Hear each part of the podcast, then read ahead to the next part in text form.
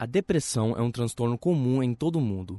De acordo com a Organização Pan-Americana da Saúde, estima-se que mais de 350 milhões de pessoas sofram com ele. Segundo o psiquiatra Luiz Duncan, a depressão é um estudo do conflito psíquico entre coisas do desejo do mundo externo e que tem diferentes tipos de intensidades.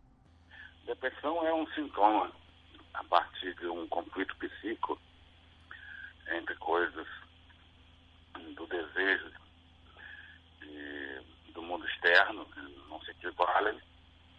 Então, a estrutura psíquica, de uma forma até se preservar, ela faz um sintoma.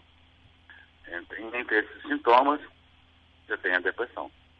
É, você pode até considerar, sim, né, uma depressão inicial, né, ou uma depressão mais intensa, né? Pode falar em intensidade, não em níveis, né? A depressão pode causar à pessoa afetada um grande sofrimento e disfunção no trabalho, na escola ou no meio familiar. Na pior das hipóteses, a depressão pode levar ao suicídio.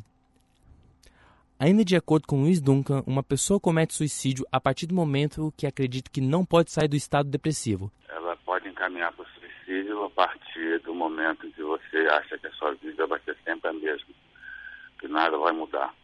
Vai ser eternamente daquele jeito, aquilo não vai passar. Se aquilo não vai passar, eu, eu não vou suportar viver a vida como está.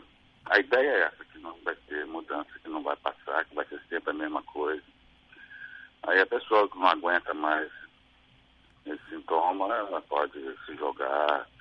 Se jogar é sair da cena, fugir da cena que ela tem na estrutura psíquica dela, no pensamento dela. É como se aquela cena fosse ficar o tempo todo, desde que ela acorda até a hora que ela vai dormir. O psiquiatra também informa como podemos reconhecer os sinais e ajudar quem está passando por esse momento né? Em tratamento, a pessoa até pode perceber. Agora, a família, né, pode, às vezes, perceber uma pessoa quando ela começa a se isolar demais, né? Ficar nos seus pensamentos, sem comunicação com ninguém. Ela está vivendo um mundo ali interno que ela não está verbalizando sobre aquilo, não está falando nada para ninguém. Isso é um dos sinais né, que vai aparecendo. É, então, desde que você perceba algum sinal nesse sentido do, do afastamento interpessoal, né, no fim do convívio social. Você vê, um, às vezes, o término de um namoro ou de uma coisa em que um luto muito intenso, em que a pessoa está isolada.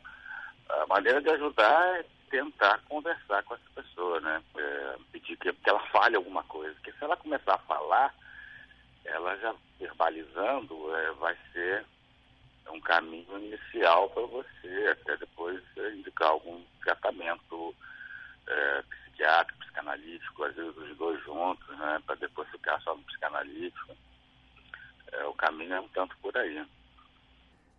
Cerca de 800 mil pessoas morrem por suicídio a cada ano, sendo essa a segunda principal causa de morte de pessoas com idade entre 15 e 29 anos. Da redação, Alex Rodrigues.